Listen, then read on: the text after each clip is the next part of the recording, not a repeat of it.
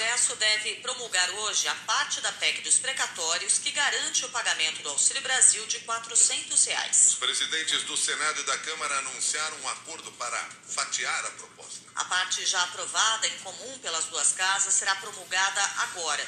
Já os trechos alterados pelo Senado serão anexados a uma outra PEC sobre precatórios que será levada diretamente ao plenário da Câmara na próxima terça-feira. Segundo Rodrigo Pacheco e Arthur Lira, o trecho que será promulgado garante espaço fiscal de mais de 60 bilhões de reais no orçamento para bancar o Auxílio Brasil. No total, a PEC dos precatórios libera mais de 106 bilhões de reais para o governo gastar em ano eleitoral. Os presidentes da Câmara e do Senado disseram que o acordo era necessário para garantir logo o pagamento do programa, que entrou no lugar do Bolsa Família uma decisão consensuada entre o presidente Pacheco e a presidência da Câmara, deputado Arthur Lira, é justamente o seguinte: a promulgação por parte das duas casas do texto comum e todo o texto divergente, com inovações de texto que o Senado é, colocou, nós iremos apensar a uma PEC pronta para o plenário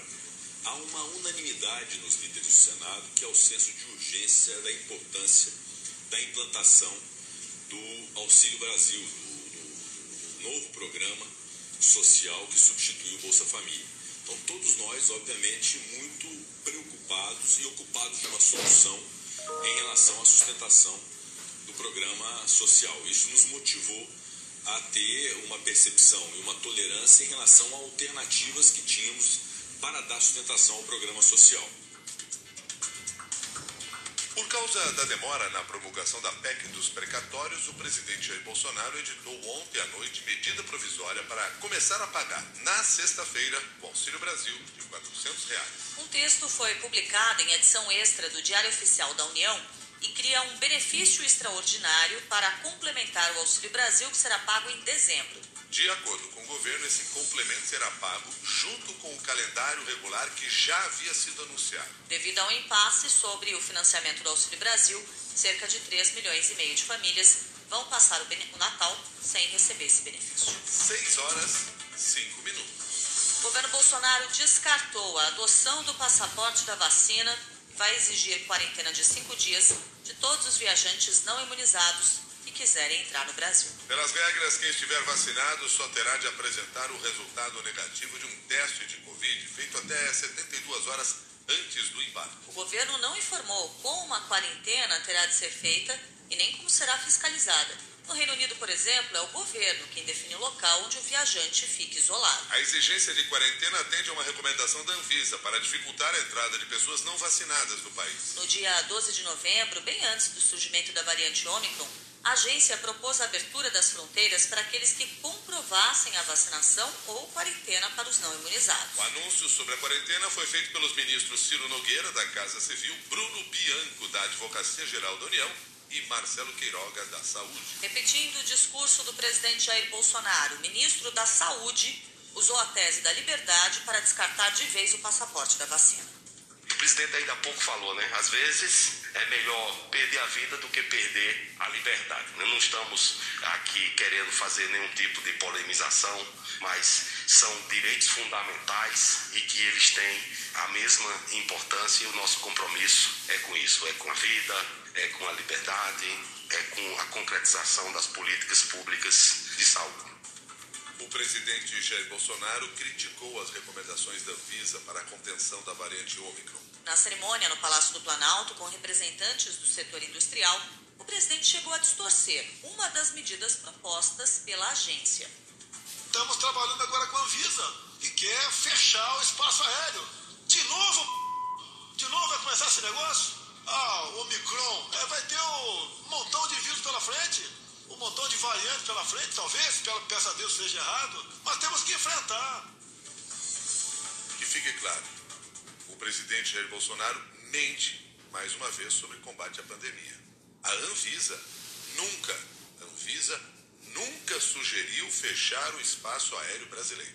Em seguida, as notas técnicas encaminhadas ao governo a agência tem defendido medidas de contenção para que o país possa se preparar melhor para enfrentar a nova variante do coronavírus. Num outro evento em Brasília, Bolsonaro comparou o passaporte vacinal a uma coleira na população. Nós vemos uma briga enorme aqui agora sobre passaporte vacinal. Quem é favorável, não se esqueça. Amanhã alguém pode impor algo para você que você não seja favorável. E ele te pergunta, né? Toma vacina pode contrair o vírus? Pode e contrai. Pode transmitir? Sim, transmite. Pode morrer? Sim, pode. Como tem morrido muita gente, infelizmente, a gente pergunta por que o passaporte vacinal? Que essa coleira querem botar no povo brasileiro? Cadê a nossa liberdade? Eu prefiro morrer do que perder a minha liberdade.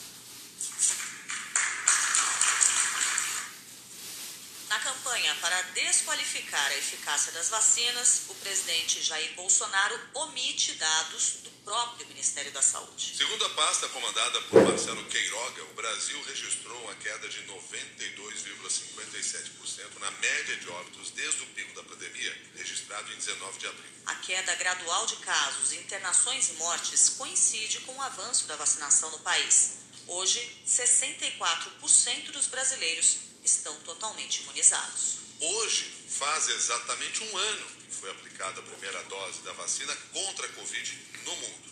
A escolhida foi a britânica Margaret Kinneman, que hoje tem 91 anos e já tomou a dose de reforço. Depois de 12 meses de campanha, foram aplicados mais de 8 bilhões 240 milhões de doses, segundo a Universidade Americana Johns Hopkins. Numa lista com 190 nações, a liderança é de Cuba, que aplicou 250 mil doses para cada 100 mil habitantes. Entre os 10 países que menos vacinaram no mundo, oito são da África.